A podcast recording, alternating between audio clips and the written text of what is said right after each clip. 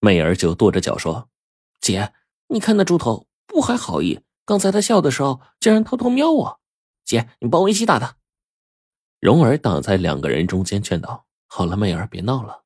不着姐，你看那猪头还在笑呢。哎，他又在看我姐。”猪郎赶紧止住笑，低着头垂着手候着。蓉儿从媚儿的手中夺过木瓢，递给了猪郎，说：“你先下去做事吧。”猪郎接过瓢，恭敬的退了三步，然后转身离去。等转过墙，猪郎却把瓢扣在头上，转着圈的乐了起来。光阴荏苒，转眼间两年过去了。这天，舒屠夫弄回来一头八百斤重的大青猪啊！这一猪是县太爷家的，吃得好，运动量又大，那真叫一个膘肥体壮。等到要宰杀的时候，媚儿非要来看。看爹爹他们是怎么结果这个庞然大物的。舒屠夫叫了四个虎背熊腰的伙计，从猪圈到屠宰房有一个通道，这通道两头呢各有一个实木栅栏。待杀的猪要经过这条通道来到屠宰房，对付这等大家伙得小心行事。几个人各有分工，一个人负责拽猪的尾巴，两个人负责掰猪的腿，再有一个人负责拉猪的耳朵。四个伙计合力把猪放到了杀猪台上，死死的按住。舒屠夫操刀杀猪，猪郎呢则在一旁打下手。一切都准备好了，大青猪已经进入通道，猪圈的栅栏关上了，屠宰房的栅栏打开了。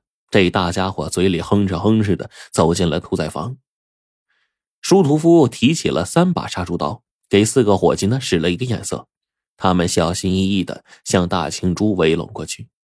一旁观看的媚儿啊，看到大青猪，不由得脱口而出：“好大的家伙！”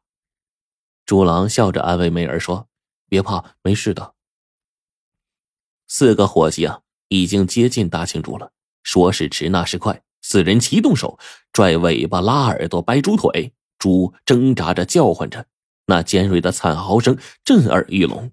四个人艰难的将这大青猪啊连推带拉，终于弄上了杀猪台。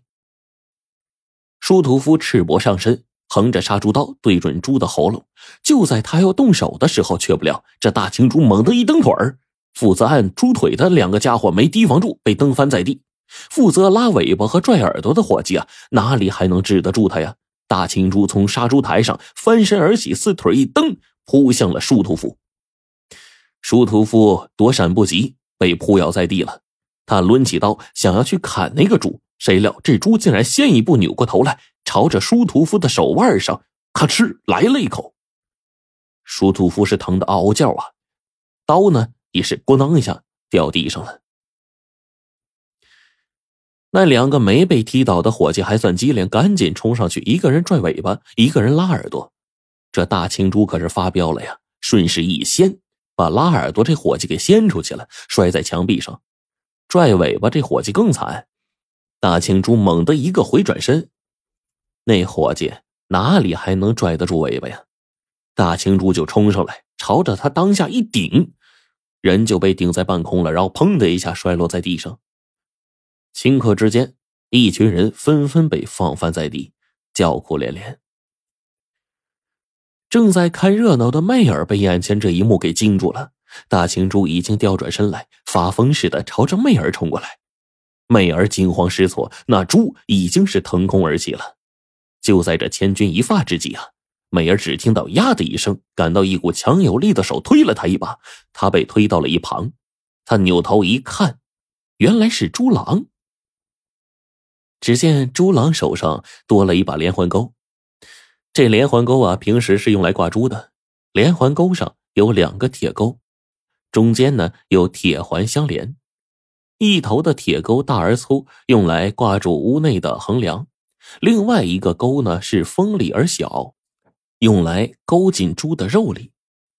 此时，猪郎将大的那个铁钩啊挂在了自己的肩上。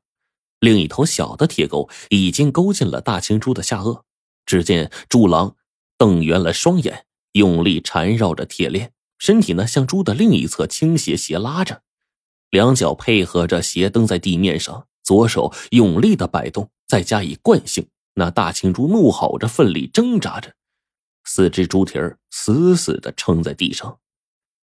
到此，有人定有疑惑，说这猪郎何来的如此神力呀？嘿，殊不知啊，他在桃花村天天和猪猪为伴。村里人都说，猪猪一半是在地上长大的，一半是在猪郎怀里长大的。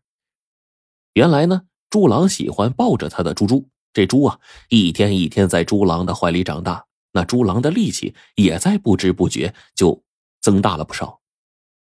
待到猪郎十来岁的时候啊，他可以轻松的把一百多斤的猪猪一口气抱到后山上。待到十四五岁的时候。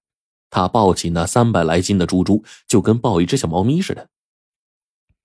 再说，此时猪郎和大青猪像拔河一样僵持着，猪郎也不敢怠慢，他心生一计，使劲的晃动着铁链，那猪下颌的伤口被撕裂了，血顺着铁钩滴落下来。猪痛苦的叫唤着，他越是挣扎，铁钩勾得越深，猪熬不住疼，没了力气，慢慢开始让步了。猪郎就这样一直将猪从门口拖到了杀猪台，然后大喊了一声：“东家刀！”这时，舒屠夫也定下神来，赶紧捡起了地上的刀。这时候，他发现自己的手啊已经受了重伤了，刀拿不起来了，但是却没力气杀猪。这大青猪见了刀，又尖叫起来，不顾疼痛的最后一搏，在青石板上划出了一道道猪蹄划过的痕迹。猪狼又喊道：“刀给我！”舒屠夫赶忙把刀递到猪狼的手上，猪狼向前跨出了半步，右手呢将这个连环钩向上用力的一提，猪头就被吊得昂了起来，前腿也离了地。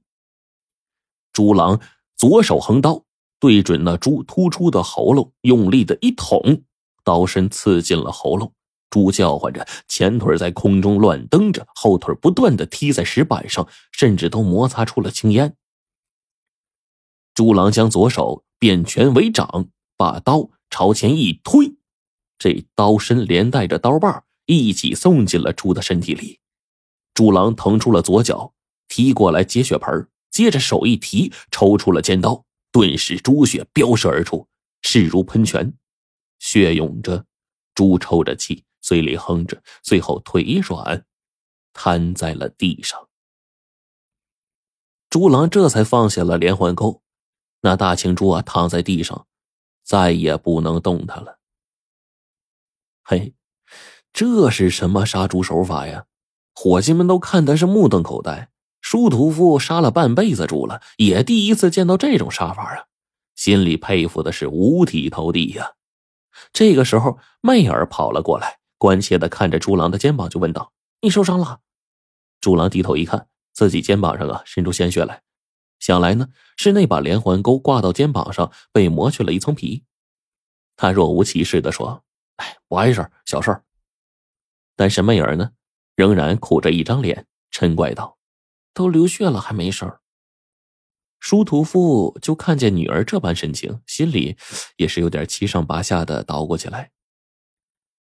此时呢，伙计们一个个都爬了起来，赶紧去扶东家。美儿这才想起来，爹爹也是受了伤，脸一红，连忙扔下猪郎来服侍他爹了。